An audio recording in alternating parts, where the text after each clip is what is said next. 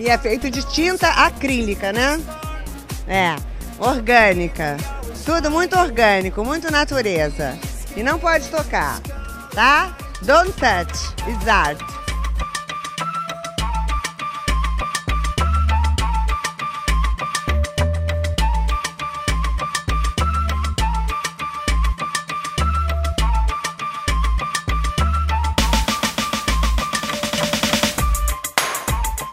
E aí, gente perdida?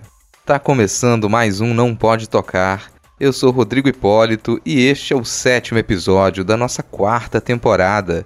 Se você chegou aqui agora, o Não Pode Tocar é um podcast sobre teoria, história, crítica, prática de arte e temas afins.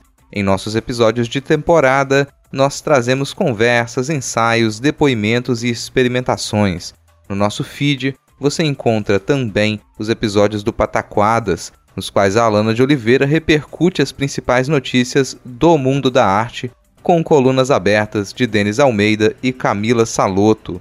Você também pode ouvir os episódios do Não Pode Chorar, nos quais nós contamos algumas desventuras da vida e pensamos em modos criativos de lidar com elas. Como você pode reparar pelo título deste episódio, ele é a parte 1. Por que, que isso aconteceu, Tio?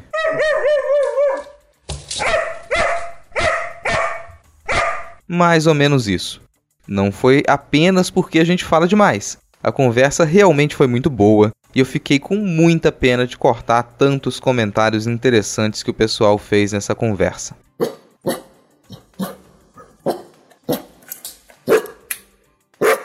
Nada demais. A gente já fez episódios divididos em duas partes aqui e a lógica será a mesma. Na semana que vem, a gente lança a parte 2 dessa conversa. Pois é, para não complicar muito, o que a gente fez é que o pessoal deu várias recomendações na segunda parte da conversa, então eu vou deixar linkadas na descrição do episódio as recomendações, tanto nessa primeira parte quanto na segunda. Na segunda parte, eles vão dar dicas e indicações e você poderá ouvi-las, mas não há mal nenhum em você já acessar essas recomendações a partir de agora na descrição do episódio.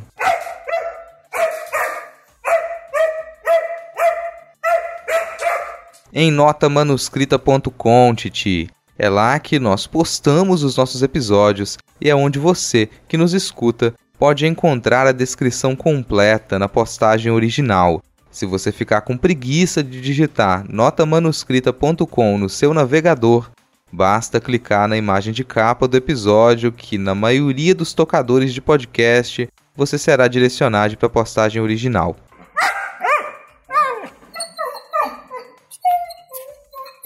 Tem de tudo. Na postagem original você encontra os links para os perfis pessoais de todo mundo que integra ou não pode tocar e também para os perfis das pessoas convidadas, além, obviamente, dos perfis oficiais que são comandados por esse cachorro lindo cão podcaster. Sem falsa modéstia, cachorro, sem falsa modéstia que isso não combina muito com você. Vai lá ganhar uns lambejos desse cachorro modesto. Tanto no Twitter quanto no Instagram você encontra o tio e como arroba não pode tocar, sempre com o D de pode no mudo.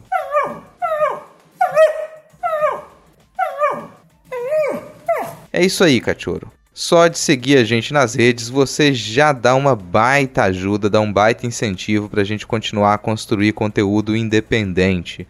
Agora, se você quiser e puder ajudar ainda mais, considere apoiar financeiramente a gente. No final da postagem original, você encontra o link para o nosso PicPay, através do qual você pode contribuir mensalmente com um, dois, cinco reaisinhos mensais ou com qualquer valor esporádico. Acesse picpay.me barra não pode tocar e ajude a gente a comprar a ração do Titi.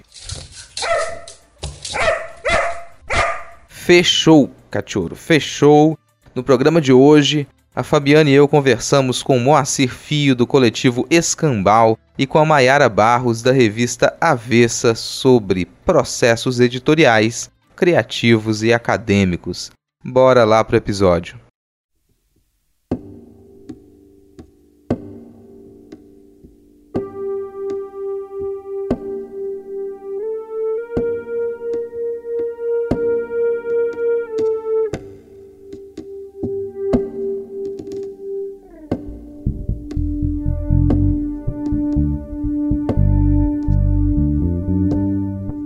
Para vocês se apresentarem. Vou começar com o Moacir. Conta pra gente aí quem é você, qual a sua expectativa de ser vacinado, como é que... agora, agora tá alta, porque eu vou conseguir o laudo aí de asma, né? Então espero ser vacinado em breve. Bom, eu sou editor do Coletivo Escambau, que também é uma editora, uma proto-editora, na verdade, e responsável pela revista Escambanáutica e pela Pulpa, né, que é a nossa newsletter de ficção rápida. A minha grande missão na vida é manter vivas aí as minhas plantas, apesar dos esforços dos meus gatos. Fora isso, sou um ex-bancário, me libertei recentemente do banco que eu trabalhava para me dedicar 100% à função de a edição, né? A edição de escrita criativa. Pelo visto, né? Quem edita aparentemente não costuma trabalhar só com edição, né, Mayara? É, você tem você, você nasceu trabalhando com edição, como é que você, qual é aí um pouco de você, como é que você chegou a se tornar editora? É, então, eu acho que da, da galera que eu conheço que edita revista, eu sou a que tô mais dentro do do caminho que a galera imagina que alguém, escritor barra editor, vai fazer. Porque eu fiz graduação em jornalismo na UERJ. É, só que, apesar de, de estar dentro desse meio literário e tal, eu tô fazendo. Eu fiz mestrado, tô fazendo agora doutorado para virar professora. então tem, tem um pequeno desvio. Não muito grande, mas tem um pequeno desvio. Eu sou editora-chefe da revista Vessa. A gente criou a revista na faculdade, eu e uma amiga e estamos juntas na avessa até hoje. É, a, a, equipe, no geral, já mudou muito, mas nós duas seguimos firme e forte. Eu tenho um podcast também, o Andarilhos do Imaginário, para quem ouviu os episódios do Pindorama comigo já sabe. E eu sou escritora e ilustradora. Faço capa, desenho, escrevo meus contos, publico minhas coisas. É isso aí. É muito da, é muita editora mesmo, viu isso? A pessoa faz tudo. É. Tem que estar tá pronto para fazer tudo. Porque, Tem que estar tá pronto para fazer tudo. é, vira e mexe, a pessoa que vai fazer a revisão desaparece, né? Aí, Sim. pô, você vai ter que fazer a revisão de última hora. É, eu não sei, eu só, eu, eu só ainda não me ilustrei, mas eu não, não duvido que chegue esse momento, sabe? No dia que sair uma capa chega. da, da escamba náutica muito ruim, vocês vão, vão saber que eu tive que ilustrar.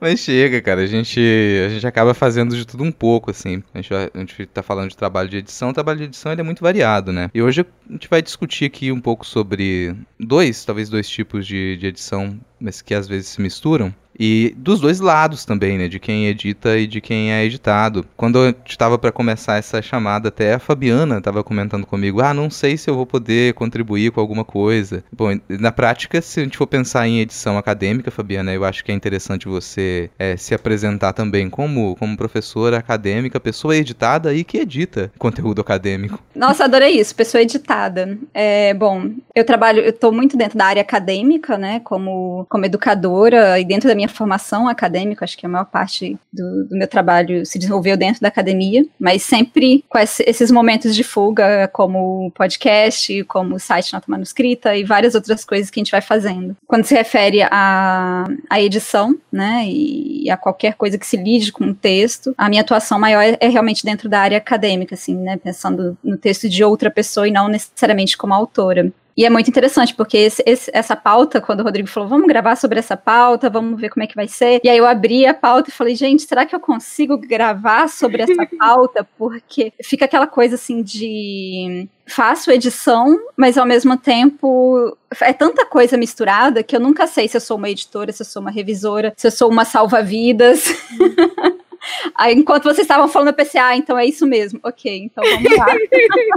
Mas, cara, é esse o ponto. A gente se acostuma com o trabalho que a gente faz e às vezes pra gente fica confuso, imagino pra quem tá de fora, né? É, outro dia eu, eu recebi um dos, dos muitos e-mails que eu sempre recebo durante esses períodos de chamada de trabalho das revistas que eu edito, que são revistas acadêmicas. E era o e-mail de uma autora que enviou um artigo e ela queria saber quando que ia ter resposta. Ela tinha acabado de enviar o artigo e ela queria saber quando que ia ter resposta, queria saber se estava tudo certo com o recebimento do trabalho, esse tipo de coisa. Quando eu recebo e-mails mal educados, eu costumo responder de modo sucinto, mais sucinto possível, e tem muito e-mail mal educado. Mas quando o e-mail é bem educado, quando o e-mail é, é agradável, como esse, eu respondo como eu respondi, com bastante atenção e de modo mais detalhado possível. Eu expliquei para a autora quais eram os passos pelos quais passaria o trabalho dela, o trabalho que ela escreveu, depois de ser enviado para a revista. E logo ela me respondeu E a autora me respondeu com um agradecimento enorme. Ela disse que ela não fazia a menor ideia do que, que de que jeito que era é, que funcionava uma revista.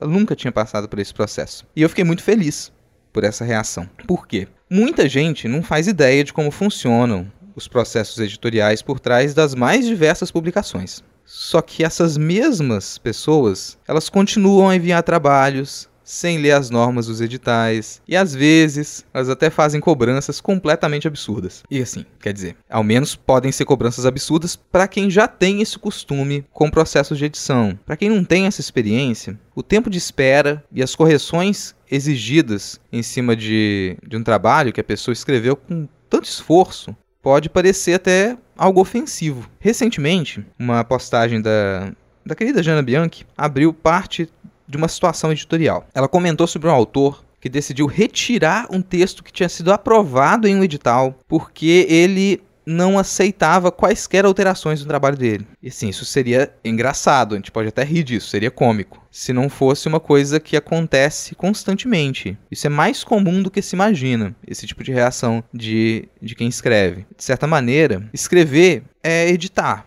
é editar o mundo, é editar a vida. Quem escreve precisa pensar sobre a edição. E é isso que a gente vai fazer no episódio de hoje. A gente vai conversar sobre processos editoriais para publicações criativas e publicações acadêmicas. Isso significa que a gente tem já dois tipos de publicação para poder falar sobre eles. Tem diferenças, tem proximidades. E eu vou perguntar já para o Moacir quais as especificidades que ele pensa no, na publicação, antes de falar realmente de processo de edição, mas na publicação criativa. Quando você trabalha com texto criativo, você tem algumas expectativas, como que você considera que seja esse tipo de, de publicação diferente de publicações acadêmicas? Nossa, é, é, em primeiro lugar, isso foi tão bonito que você falou. Coisa linda.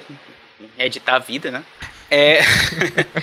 Olha, Rodrigo, publicação criativa, é, tanto as de ficção quanto as de não ficção, né? Eu considero que são voltadas principalmente à contação de histórias, né? Que é uma parte aí, muito importante do que nos faz humanos mesmo, contar histórias, né? Eu não vou entrar no mérito da importância das histórias, porque isso vai dar gatilho em fãs de Game of Thrones, vai lembrar o final de Game of Thrones para muita gente, mas a gente vive um momento em que a escrita criativa tem sido valorizada em áreas muitíssimo diferentes, né? E eu nem estou falando necessariamente do marketing, da publicidade, mas a gente está com a Fabiana aqui, que é da área de ensino, né? No ensino, por exemplo, a escrita criativa tem sido cada vez mais levada em consideração, né? A gente sabe que é muito mais fácil aprender através de uma história, não é à toa que é para isso que existiam os Cautionary Tales, né? Quem via Cosmos, inclusive o antigo com Carl Sagan, conseguia aprender certos conceitos super complexos, né? Através de uma boa construção de roteiros, que eram basicamente narrativas. Eu não sei se existem tantas uh, uh, diferenças assim entre o, as publicações de as publicações criativas, né, e as publicações acadêmicas no trabalho de edição propriamente dito, porque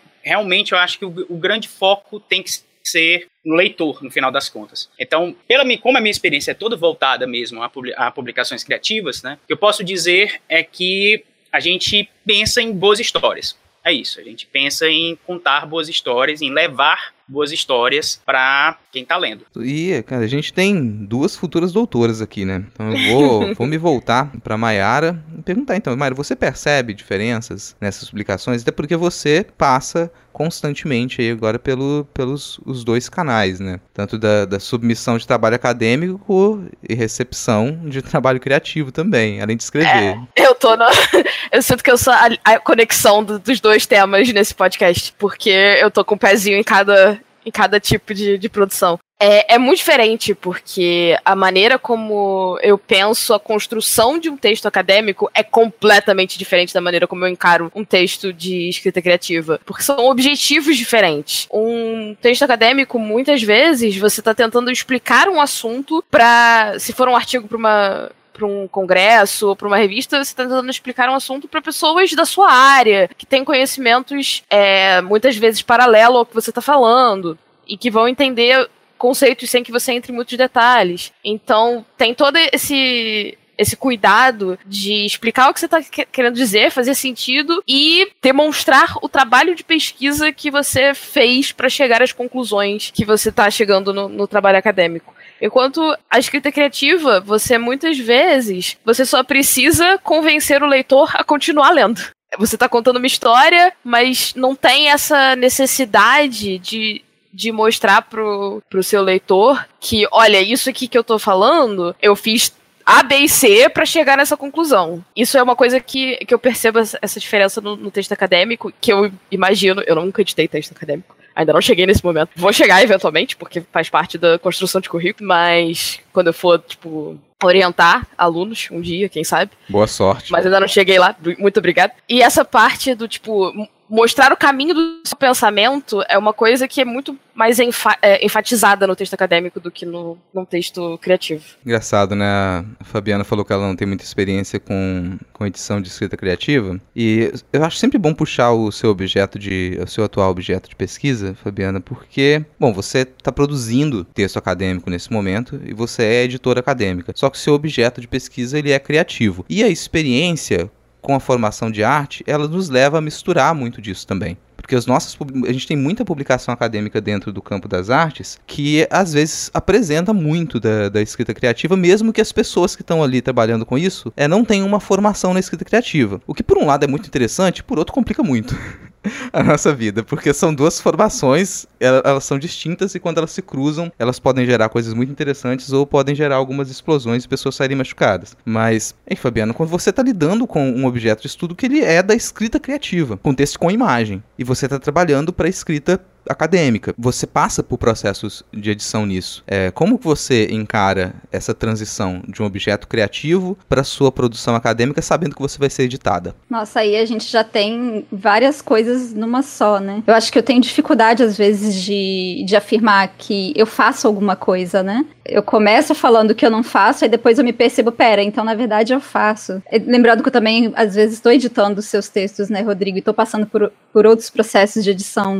E eu esqueci, eu editei o livro da Camila Saloto, né, O Feliz por um Tris, que é um livro de poesia, que acho que foi a, a parte de edição que mais me desafiou ultimamente, assim, né, porque dentro desse desafio, né, de, de você estar tá ali lidando com texto acadêmico, que ele tem uma, uma uma distinção, como a Mayara disse, de metodologia. E isso é um ponto bem interessante, né? Que eu até mesmo não tinha parado para pensar, porque a metodologia, o, o processo de criação do, do, texto criativo, ele não transparece necessariamente dentro do próprio texto. Sim. Mas no texto exatamente. acadêmico, ele tem que estar tá muito explícito ali, né? De, a gente tem uma parte metodológica justamente para falar sobre isso. E aí, quando eu me coloco nesse lugar de pesquisadora sobre livros ilustrados, e livros de artista, e ao mesmo tempo que escreve tentando lidar com esse, esse encontro né, da escrita criativa com a escrita acadêmica, como o Moacir estava falando, essa questão da edição, ela, ela se torna muito forte, né, não só no sentido de, de como eu sei que eu tenho que estruturar a minha pesquisa dentro das metodologias acadêmicas, mas lidando com outros objetivos e com narrativas que são da escrita criativa. Porque eu acho que esse encontro que acontece entre essas duas escritas vem muito no sentido de, de pensar no leitor, né? E não necessariamente na estruturação em si de um texto do, do processo em si, mas quando a gente pensa nesse leitor e no leitor, que no meu caso também vai ser uma banca, que também vai né, ter essa questão da, de meditar, né, pensando na, na orientação, né, no trabalho da orientadora também. Tudo isso me faz pensar que mesmo eu sendo autora, ao mesmo tempo tenho que ser também leitora e editora, e tudo isso se mistura. Então, mesmo que a gente tenha essas separações, muitas vezes no, no papel, né, de agora eu estou editando o texto de tal pessoa, mas você também está misturado ali de todo o seu conhecimento de autor, de todo o seu conhecimento como leitor, de tudo aquilo que a gente vai juntando nesse processo. E aí eu ainda somo com esse livro, esses livros que eu estudo que são que fazem uso de imagem. Né? E aí vem os desafios de como pensar a edição junto com a imagem, com a formatação, com, com tudo isso. Né? Acho que talvez até por isso que a edição do mundo, a edição da vida, como o Rodrigo falou, que ficou tão bonito, é, é um pouco do que a gente acaba lidando, né? Porque nesses encontros de escrita criativa e escrita acadêmica vem de tudo um pouco. Não sei se eu respondi, Rodrigo. Passei em várias coisas. é, não, minha pergunta ela também ela foi bem escalafobética aqui. É. Me fez, não, me fez pensar, meu Deus, eu vou aquela pressão, né? Tô escrevendo uma tese, eu vou ser editada. Aí volta todo aquele problema, né? Eu não quero que edite, não, eu preciso. Gente, eu tô num lugar muito privilegiado aqui até, né? Porque é, eu tô no papel da pessoa que que é editada. Aliás, aqui, o Moacir, editou um conto meu recentemente e eu comentei com ele quando a gente no, durante o processo de edição que aquele conto ele já havia passado por uma editora anteriormente, que é a Fabiana. A Fabiana ela já tinha editado aquele aquele conto e ele se modificou bastante durante a edição dela de apontar como que é, é, a partir da leitura dela, e ela não se considerando uma editora profissional de escrita criativa, mas ela organizou, reorganizou aquele conto para mim de uma maneira que ele fazia muito mais sentido. E quando ele chegou para as mãos do, do Moacir, ele já tinha essa camada também, né? E ele passa por uma nova camada. Isso é, eu fico muito feliz de estar nessa, nessa posição de, de pessoa editada. Aliás, ia perguntar, Mayara, os processos de edição da avessa, eles estão todos abertos para você? Você tem totalmente consciência deles? Ou... Tenho, eu tenho consciência da organização, mas cada editor é livre para fazer as interferências no texto que achar que, achar que cada, precisa. A gente é conversa e aponta. É, Mayara? É, a gente divide. É, somos cinco no conselho editorial e a gente recebe dez textos cinco. A gente publica dez textos. Cinco contos e cinco poemas. Então cada um pega pra editar um conto e um poema. E é isso. Então a gente tem um, uma uma estrutura de edição na, na avessa. Bom, cada pessoa vai lidar com um trabalho e eu jogo essa pergunta para você aqui. A gente vai tentar, vamos tentar fazer aqui para quem está nos escutando entender o que que quem edita faz e o que que quem edita não faz. Então eu vou te perguntar, como editora, Maera, o que que você faz? O que eu faço é, eu leio o texto e eu vejo se o que aquela história tá tentando dizer tá aparecendo no texto. Então, se você tá contando uma história de terror, que você tem que tem elementos sobrenaturais, eu presto atenção se tá encaixando no gênero, se o mistério que você tá criando faz sentido, se os personagens reagem de maneira é, coerente com o mundo que você, com o universo que você criou, e se a maneira como você escreveu, se as palavras que você escolheu usar estão adequadas ao que eu entendo que seja o que, você, o que o autor quer passar. A gente nunca fala ah, muda isso. A gente sempre faz sugestões. Tanto que a edição na avessa é várias etapas. Primeiro a gente lê, a gente recebe todos os textos, que são muitas submissões de várias pessoas, e a gente escolhe aqueles que a gente acha que são melhor, mais refinados, mais coerentes e que encaixam melhor com os nossos gostos e com o que a gente costuma publicar. Tem tudo isso é levado em consideração. E aí, a partir disso, a gente entra em contato com os autores e fala: olha só, vocês estão aprovados, mas agora a gente não, não fala, beleza, acabou. Não, a gente aprovou e agora a gente vai editar o texto. Então, dentro desse período, a gente está lendo de novo e fazendo as intervenções. E aí acabou o prazo de edição, a gente manda pro autor e o autor vai ler as, as intervenções que a gente fez, vai ler a carta de, de, comentários que a gente manda junto e vai ou aceitar as intervenções ou recusar as intervenções. Dependendo do texto, como tem alguns temas que podem surgir que são temas sensíveis, tem uma camada aí de leitura sensível também. Quando eu pego alguma coisa que, que eu entendo como preconceituosa, raci, racista, machista, homofóbica, eu aponto no texto e falo: olha só, se, se, isso não mudar, o texto não vai ser publicado. Porque por causa disso, disse disso. E aí eu justifico uh, as impressões. Mas tirando esses casos, do tipo, olha só, isso aqui é uma, é uma bandeira vermelha, se, se passar vai ficar muito feio pra todo mundo envolvido, muda, por favor, a gente não manda nenhuma mudança é obrigatória. É só, tipo, olha só, pela nossa visão, a gente acha que esse texto vai ficar melhor se essas alterações forem feitas. E a gente pega erro ortográfico também, porque sempre tem erro de digitação que a gente corrige antes de publicar. E mesmo assim passa, porque erro de, de digitação é aquele erro que você clicou publicar, você encontra mais um. Pastel persegue a gente. É uma desgraça. É, mas manda aí também, já. O Maci já começou a falar. É do mesmo jeito para você? Ou você é mais rígido, menos rígido? Você tem coisa que você fala, não, isso aqui eu vou, eu, eu vou me dar a liberdade de simplesmente deletar. Ou essa. é, eu vou. Eu li uma história e eu vou me dar a liberdade de reorganizá-la porque eu acredito que ela pode ser melhor, mais bem contada se ela tiver numa outra ordem. Você tem mais liberdade, menos liberdade, em cima disso que a Mayara comentou agora. Aproveitar que eu tive tempo para pensar na resposta, né? Bate muito com o que a, a Mayara falou, né? Todo o processo, começando da submissão. Aproveitar aqui para falar, né, que editar é uma palavra que cuja origem literalmente significa entregar para fora, né? Trazer a público uma palavra que se relaciona muito com a palavra publicar, mas com um espírito diferente, né? Uma das, uma das nossas tarefas, né, é pegar esse, todo esse material que nos é enviado e colher boas histórias para trazer essas histórias a público. Então a gente tem uma, uma comissão também, uma comissão editorial, assim como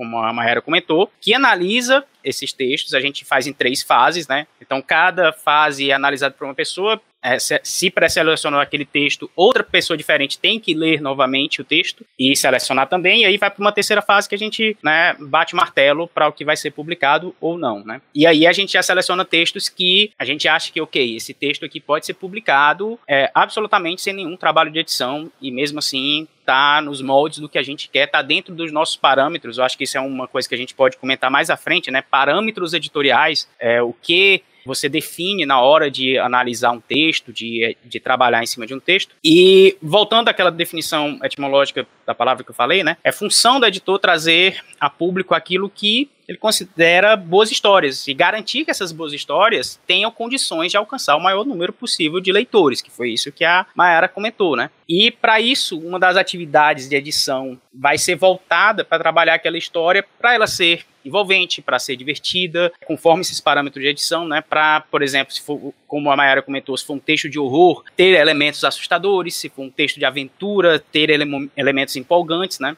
Mas o outro lado dessa balança, que eu acho que é importante a gente levar em consideração, é com quem escreve. Então, a pessoa que é dita, na, no meu entender, ela trabalha com quem escreveu a história, no sentido de entender as intenções por trás da narrativa, né, e fazer com que essas intenções sejam maximizadas no texto. E, por outro lado, trabalha também com a pessoa que vai ler, né, para garantir que o, o resultado final seja interessante, né? É isso, assim, a gente, por um lado, está procurando ao máximo respeitar a voz autoral de quem trabalhou aquele texto, isso é muito importante, a gente tem que respeitar demais o trabalho que recebe, tem que ser um mantra, na verdade. E por outro, a gente tem que pensar em quem vai ler. Então, muitas vezes, a gente realmente reorganiza um, um conto inteiro, assim, a gente trabalha na, desde a estrutura do conto. A gente recebe um conto que a temática é muito boa, que o estilo da pessoa que escreveu é muito bom, mas que a gente entende que aquela estrutura não vai ser a, a ideal para manter a leitura, sabe? Para manter a leitura dentro dos parâmetros que a gente que a gente estabelece na revista Escambanáutica. Aí a gente faz toda uma reestruturação de texto junto com quem escreveu, respeitando o que aquela pessoa queria dizer desde o começo.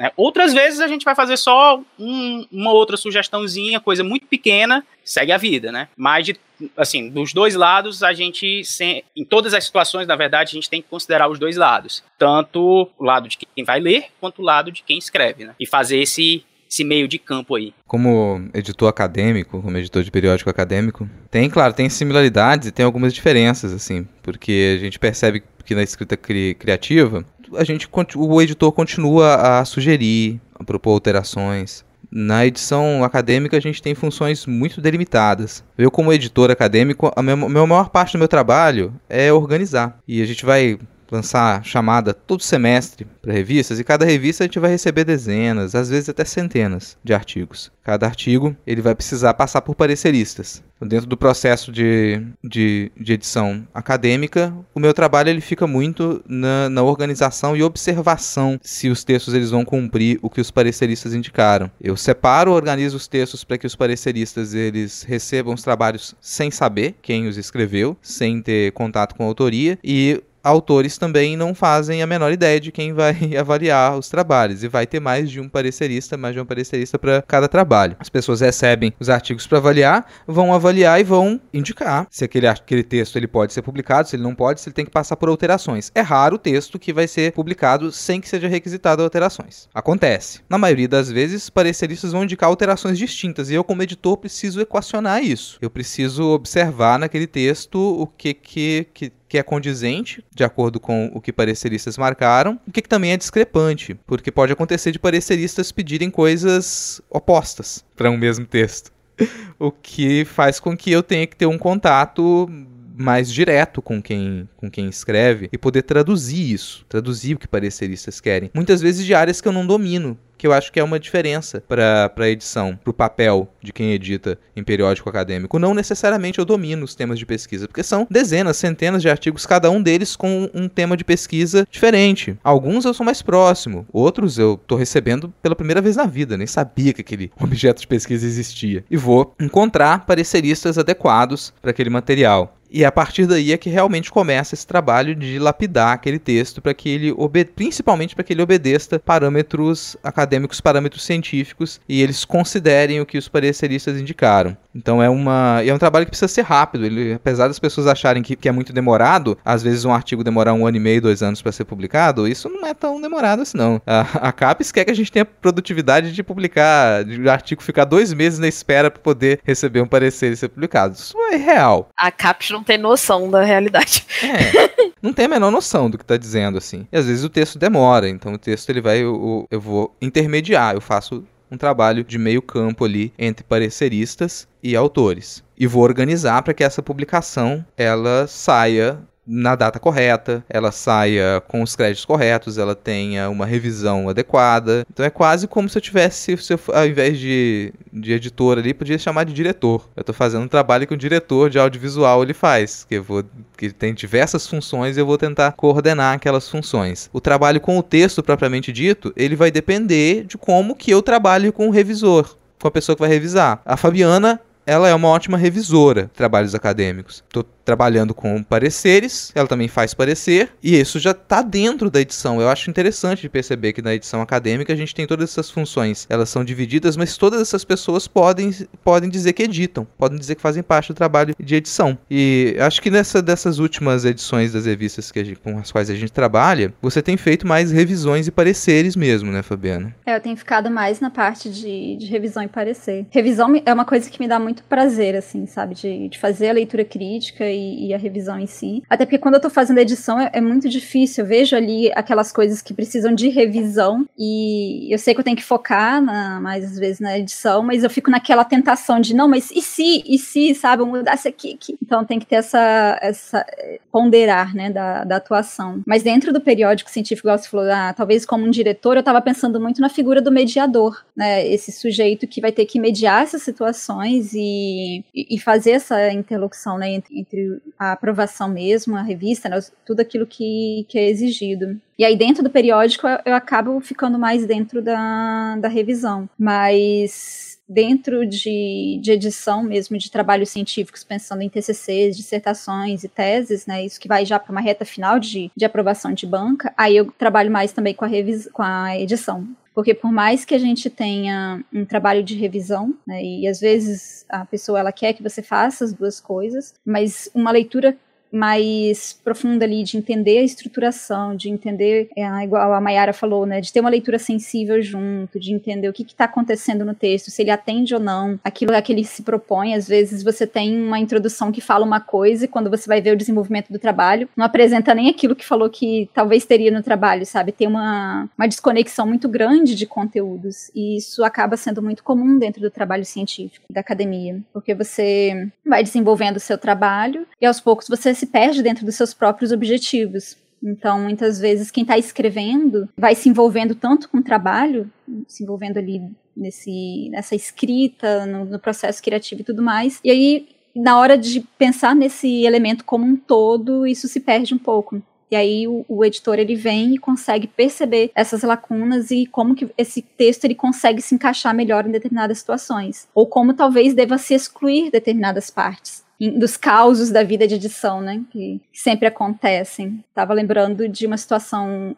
talvez uma das piores que eu tive de, de edição, em que uma pessoa colocou um, uma frase que era transfóbica e aí eu fui, né, fiz os comentários, editando ali, conversei e falei, olha, do modo como você está lidando com, com esse tema, dá a entender que, e fui explicando que isso poderia ser transfóbico, isso, né, e, se pegasse o conjunto como um todo, poderia ser ainda muito mais complicado. E a pessoa falou: não, mas é isso mesmo que eu penso. Eu falei, então tá, aqui tá a lei, né? E coloquei toda a lei ali bonitinho e falei, não vou mais editar o seu trabalho e vou me reportar ao seu orientador. Foi isso que eu fiz. Falei, olha, o seu orientando, porque assim, né?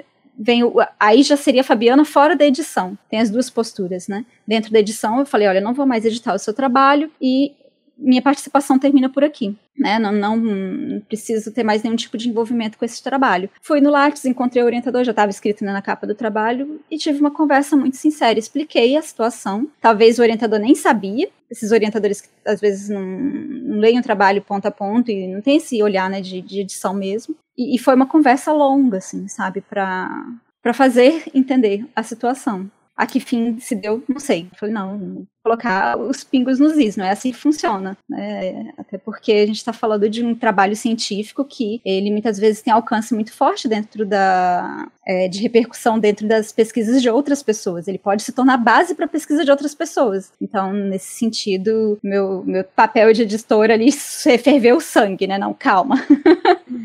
mas sempre tem uns causos assim bizarros. Mas esse eu acho que de longe foi o que eu fiquei, ai meu Deus, socorro.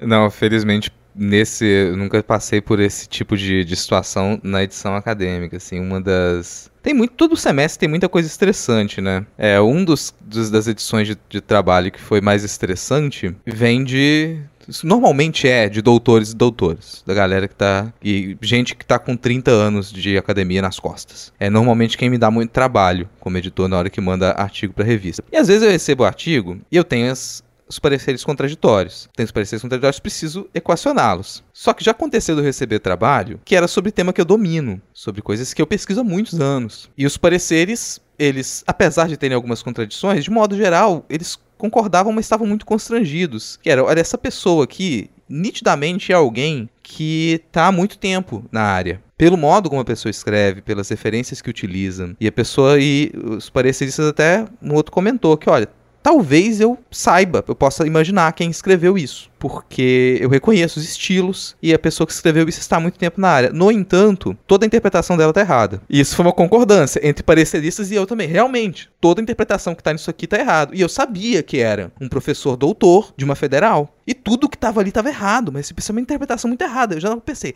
isso é levado para a sala de aula, a pessoa interpretou esses autores da maneira a, o oposto do que eles diziam, tá aqui. Ia vai eu tentar explicar para uma pessoa que tem um longo histórico na área que ela tá absolutamente equivocada, que tudo aquilo que ela escreveu ali tá indo no sentido oposto do que ela queria analisar, do que era... foi um ano inteiro de troca de e-mail, pedido de revisão, delicado, tentando apontar e, e, e direcionar o trabalho para um lado, para que ele conseguisse escapar e pelo menos retirasse as partes mais problemáticas, porque não dava para não publicar também, ia causar um problema se não publicasse, e a pessoa era insistente, porque a, a, a autora acadêmica acadêmico é insistente. Quando é mais experiente, então, é muito difícil de receber uma negativa. E aí vou lá, aquele trabalho de mediação e de quase ali um, uma. Eu, tô, eu tava me sentindo uma, um funcionário do Itamaraty. Eu vou lidar com diplomacia com essa pessoa. E a pessoa responde com uma tacada forte, porque é alguém com muita experiência. Autor costuma, as, é, autor que se, que se entende numa condição privilegiada, numa condição superior, costuma ser muito violento com quem edita. Costuma, talvez. É, eu ia até jogar nisso agora para para vocês, já perguntando também sobre o que editor não faz, sobre que, o que quem edita não faz. E sintam-se a liberdade para comentar também é, esse tipo de história difícil que você vai entrar em contato com o autor e talvez a pessoa tenha uma ideia muito equivocada do que quem edita tá ali para fazer. É, eu ia comentar, na verdade, que é curioso porque na, na minha experiência sempre foi justamente o contrário, assim. Pessoas experientes é, já publicadas tendem a aceitar muito melhor a. Isso, claro, né, gente, na, na escrita criativa, né? É, tendem a aceitar muito melhor a edição, muito melhor. Enquanto autores iniciantes, normalmente, não entendem esse trabalho, né, não compreendem o, o, o, trabalho de preparação de texto, né? Às vezes não aceitam nem o trabalho de revisão, é, revisão textual, gramatical mesmo, porque não sei, sabe? Tem, a gente acaba tendo uma impressão muito errada de, de como é o processo de escrita, né? É, entendendo que o processo de escrita é necessariamente uma coisa muito individual, ah, é a pessoa artista na sua torre de marfim, sabe? Com a sua musa inspiradora, escrevendo ali e, e, sai aquela obra genial, né? E não entende muito bem como é que funciona o mercado editorial de fato. As minhas experiências mais difíceis em geral, foram com pessoas que nunca publicaram. Pessoas que mandaram o seu primeiro texto, a gente aprova o texto e depois vai conversar e aí manda o texto com, com algumas sugestões. E a pessoa, nossa, mas você não gostou do meu texto? Como assim você mandou várias sugestões? Sabe, recentemente, inclusive, olha só, editando um, um texto para a Pulpa e a Pulpa publica textos curtos, textos de até mil palavras, né? E eu mandei, sabe, sugestões pontuais de, de reestruturação da história, uma história que a gente gostou, e a pessoa ficou ofendidíssima. Eu tinha lido um texto diferente do texto que ela tinha escrito, foi isso que ela disse. É, que minha análise estava completamente equivocada e que todos os pontos que eu sugeri eram desrespeitosos. Pois é. é. e, e, essa era uma pessoa que já nunca tinha publicado, nunca tinha tido nenhuma experiência com escrita, sabe? É, com escrita profissional. É, e por outro lado, a gente publica, a gente já publicou pessoas que, sei lá, tem vários livros publicados e é de boa, sabe? Tem, tem gente que nem lê direito as sugestões. Ah, vai, pode, pode fazer o que quiser no meu texto. Então, eu fico muito chocado com o fato de. Mas, mas é porque realmente na academia, né, gente, tem a questão do título, aí, coisa. Eu ia comentar isso agora. Eu ia dizer que eu acho que nos dois casos, tanto na escrita criativa quanto na escrita acadêmica, os autores mais problemáticos são aqueles que têm o ego inflado. A questão é, na escrita criativa, muitas vezes essas pessoas são iniciantes porque ainda não tiveram tempo de apanhar e desinflar o ego. Nossa, na é isso, escrita é. acadêmica é o contrário, porque quanto mais tempo você está na academia, mais inflado vai ser o seu ego. Então, o problema vem do mesmo lugar. Só que por causa dos processos que levam a, a esse problema, eles, eles se encontram em extremos opostos. Na academia, os que têm é, ego mais inflados normalmente são os que estão há mais tempo, porque eles tiveram tempo para ganhar prêmio, para ter título, para fazer pós-doutorado fora do país, para acumular validações pro ego. Enquanto na escrita criativa, autor iniciante ainda não sabe como nada funciona, acha que tá abafando, que que, os, que o que escreve é ouro e ainda não apanhou, ainda não viu como é que é a realidade, ainda não entendeu que o seu texto vai ser mexido sim. Se você quiser publicar em qualquer lugar que tenha edição, editora tradicional, editora.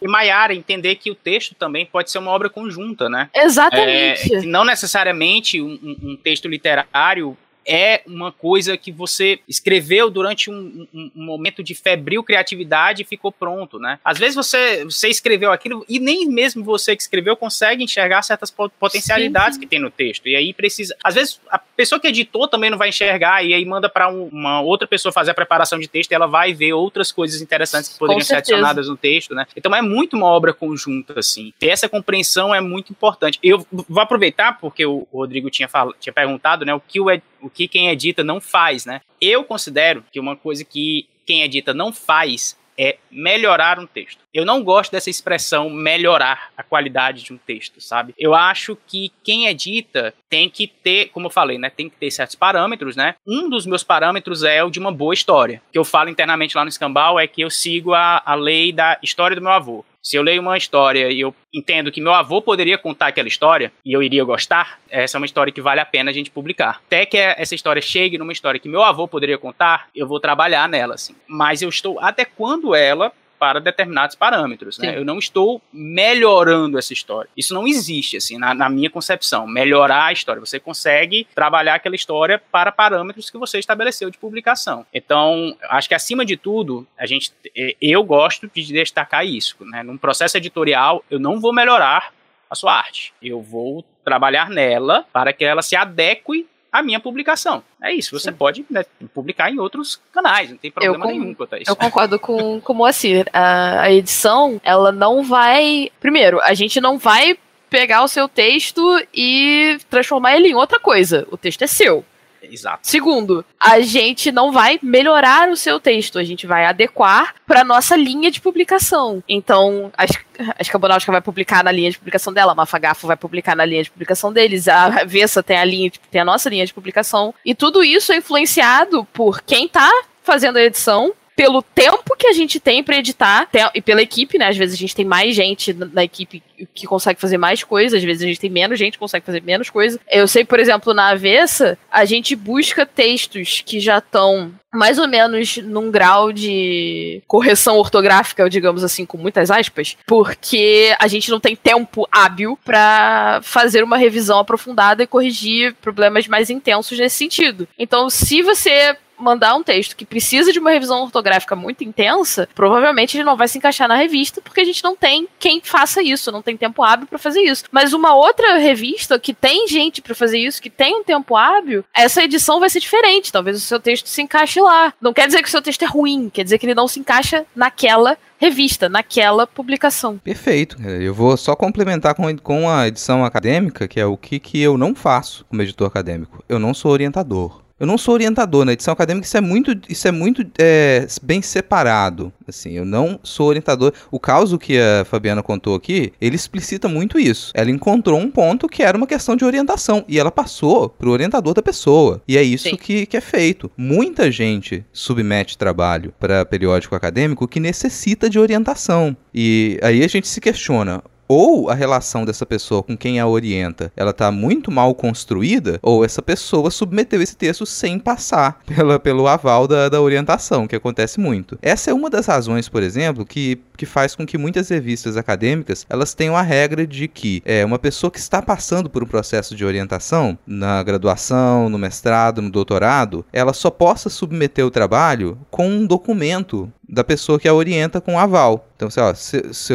se você não está na, na coautoria, então a gente precisa de um documento de quem te orienta, dizendo que a pessoa está consciente de que você está submetendo esse trabalho e ele passou por orientação. Porque a gente não tem como se responsabilizar por isso, a gente não faz esse trabalho, mas é muito comum a gente receber trabalhos que precisam disso e a gente simplesmente recusa. Porque é um tema muito interessante, mas para que isso aqui se desenvolva de uma maneira que possa ser publicada, é uma outra conversa, é outra coisa, e eu não estou consciente da sua pesquisa, eu não estou mergulhado nela para poder te ajudar. Não dá. Outra coisa que a gente não deveria fazer, e aí é, é não deveria mais faz, porque é obrigado na academia, é eu não deveria, eu não deveria compor o trabalho para publicação. Mas o que e o, o, oposto, enquanto quem está sendo orientado às vezes manda o trabalho sem orientação, quem já tem esse ego inflado pelos prêmios e pelos títulos, costuma, às vezes, sim, parece que a pessoa simplesmente pegou o caderno de notas dela e ela jogou no Word e mandou o documento para edição, para revista. Se vira aí, tá aqui toda essa, essa bagunça textual aqui, esse monte de informação, transforme isso em um artigo. A gente não deveria fazer isso. Muitas vezes a gente é, é obrigado a pegar aquele texto e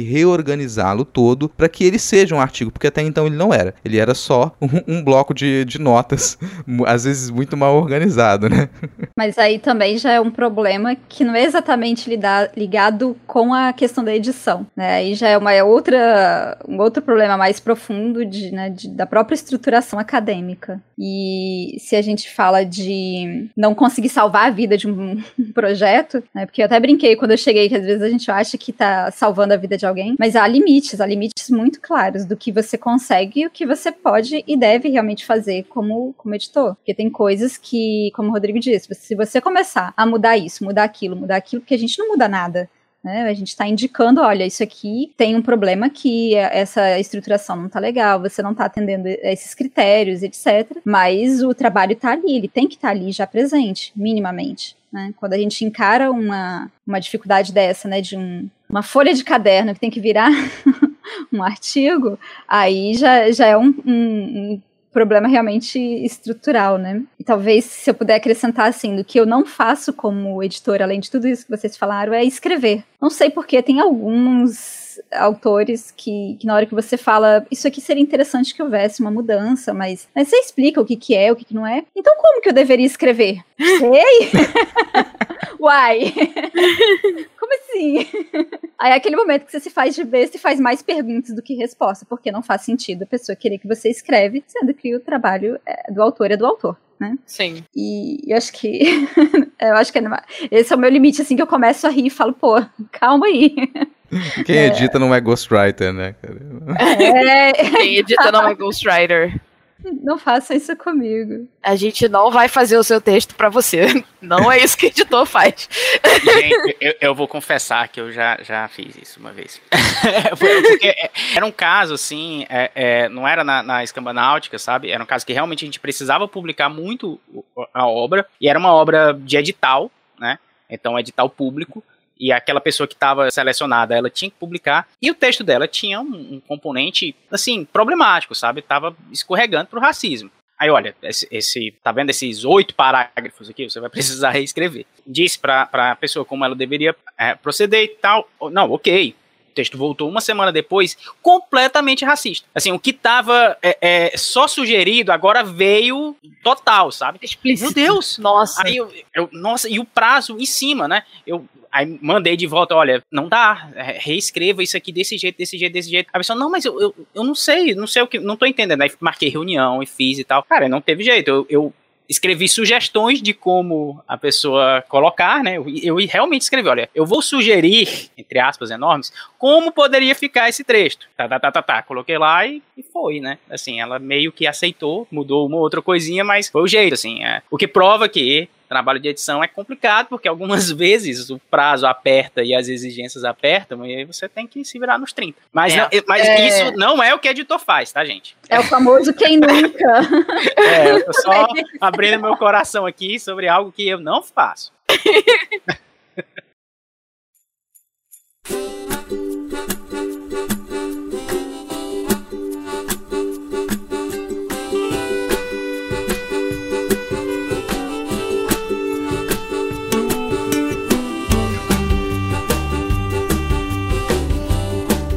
Tá aí, encerrando mais um Não Pode Tocar. Gostou? Não gostou?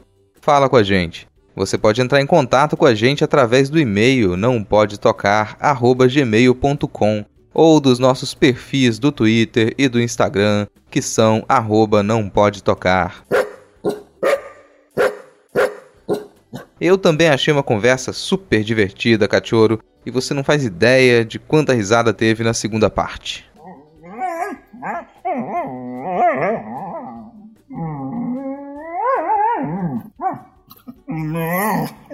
É isso aí. Acesse leia Escamba Náutica e a Avessa. Diz pra mim se você gostou do meu conto que saiu na edição de número 2 da Escamba Náutica.